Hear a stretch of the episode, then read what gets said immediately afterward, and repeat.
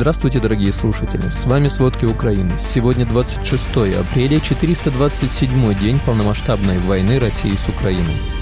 Российские шпионы под прикрытием дипломатических миссий. Российское руководство вновь прибегает к ядерным угрозам. Стратегия влияния России в государствах Балтии. Обо всем подробней. За прошедшие сутки россияне поливали огнем из всех видов оружия 8 областей Украины. Только по 28 населенным пунктам Херсонщины армия России выпустила почти 400 снарядов. Пострадали жилые кварталы 28 населенных пунктов области, здания двух магазинов и церкви. Российские военные вечером 25 апреля нанесли удар по Марганцу и Никополю Днепропетровской области, в результате чего пострадали два человека и повреждены админ здания. Такую информацию передает глава Днепропетровской областной военной администрации Сергей Лысак в Телеграм. В Марганце разрушением подверглись 8 частных домов, а также пяти- и двухэтажки. Уничтожены две хозяйственные постройки, 12 изуродованы. Побитый газопровод, линии электропередач, загорелся гараж, спасатели огонь уже потушили. В Никополе повреждены частные предприятия, многоквартирный дом, магазины и автомобили. Российское руководство прибегает к ядерным угрозам, поскольку в Кремле растет понимание поражения войск России на фронте в Украине. Об этом сообщил секретарь Совета нацбезопасности и обороны Украины Алексей Данилов. По его словам, чем ситуация будет становиться хуже для России на фронте, тем чаще будут звучать истерические ядерные заявления россиян. Секретарь СНБО убежден, что это показатель понимания Кремлем неотвратимости поражения и неизбежности расплаты.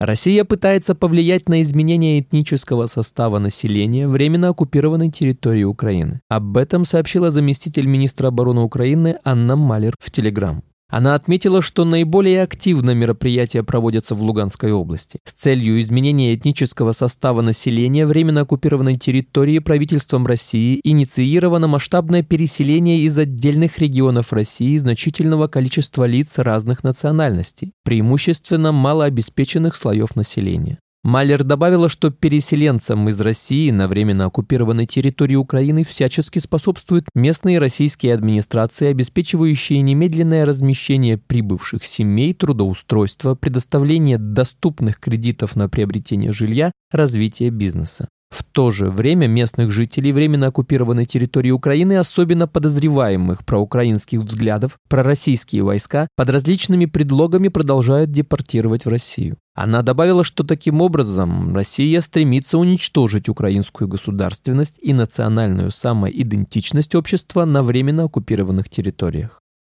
В Кременной российские войска похищают людей и удерживают их на звероферме. Там, по словам свидетелей, находится часть людей, задержанных на Сватовщине за подозрение в сотрудничестве с Украиной. Об этом сообщили в Луганской областной военной администрации. Люди исчезают в неизвестном направлении и часто не возвращаются. Кроме того, так называемые налоговики ЛНР проверяют учредительные документы юридических лиц и угрожают последним тем, что до конца 2023 года эти бумаги должны быть приведены в соответствии с нормами российского законодательства.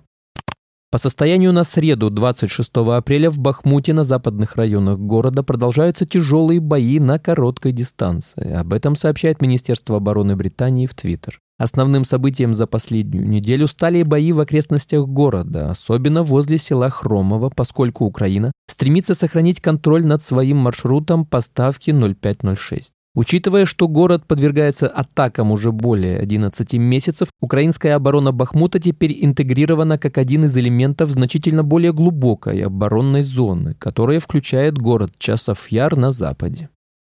Украина готовит план первоочередных мероприятий, которые будут происходить в деоккупированном Крыму. Такое заявление сделала постоянный представитель президента Украины в Крыму Тамила Ташева. Ташева видит одной из главных задач восстановления публичных органов власти в украинском Крыму по формуле от военной администрации к военной гражданской и далее к нормальной повседневной жизни. По ее словам, значительных усилий также потребует вертификация всех принятых в период оккупации Крыма решений.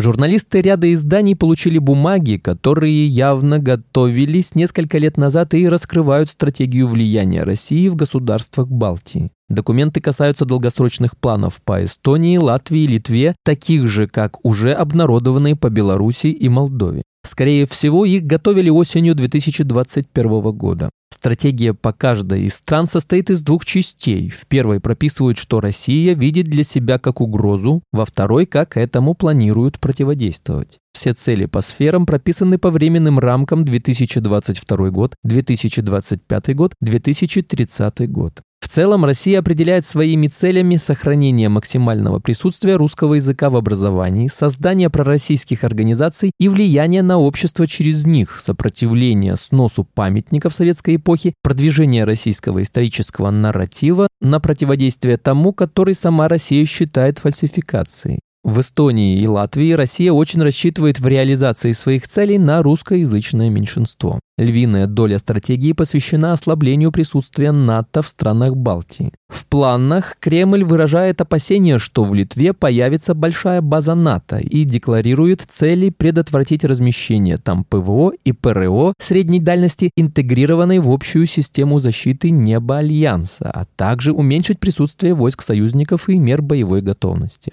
В долгосрочной перспективе хотели создать предпосылки, при которых власти страны признали бы потенциальный вред для своей безопасности из-за роста влияния НАТО в регионе и захотели более глубокого сотрудничества с Россией. Эти намерения практически одинаковы для всех трех балтийских государств.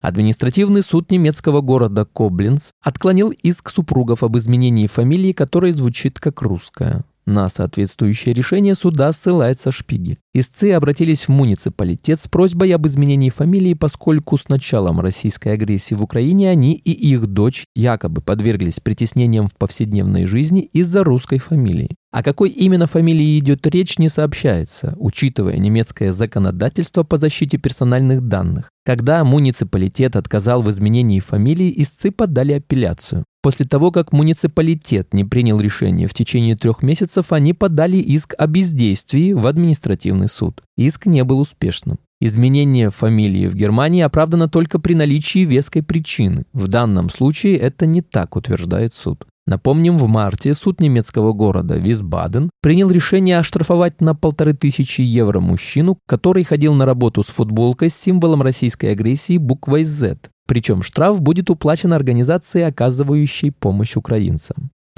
Журналисты-вещатели нескольких стран Северной Европы выяснили, что огромное количество сотрудников российских дипломатических миссий в регионе, вероятно, являются шпионами под прикрытием. Журналисты установили несколько десятков человек, которые явно являются сотрудниками службы внешней разведки ГРУ и ФСБ, но работали как якобы персонал дипмиссии. Источники в разведслужбах рассказали, что обычно им поручают второстепенные должности, тогда как ключевые лица в дипмиссиях крайне редко могут быть шпионами под прикрытием. Журналисты СВТ отследили 21 предполагаемого шпиона в Швеции, при этом не менее 13 из них продолжали работать в Стокгольме как минимум до апреля 2022 года. Норвежский вещатель НРК отмечает, что всего в рамках расследования установили личности 38 агентов российской разведки, связанных с дипмиссиями в странах Северной Европы.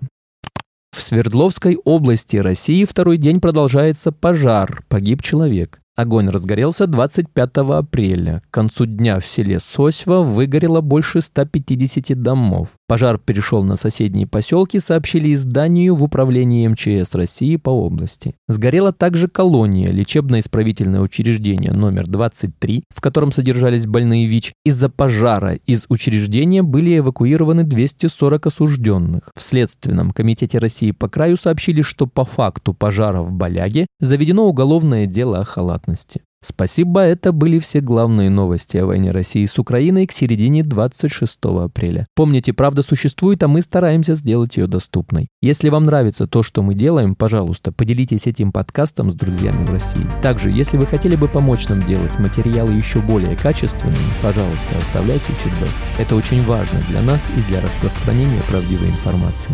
До встречи.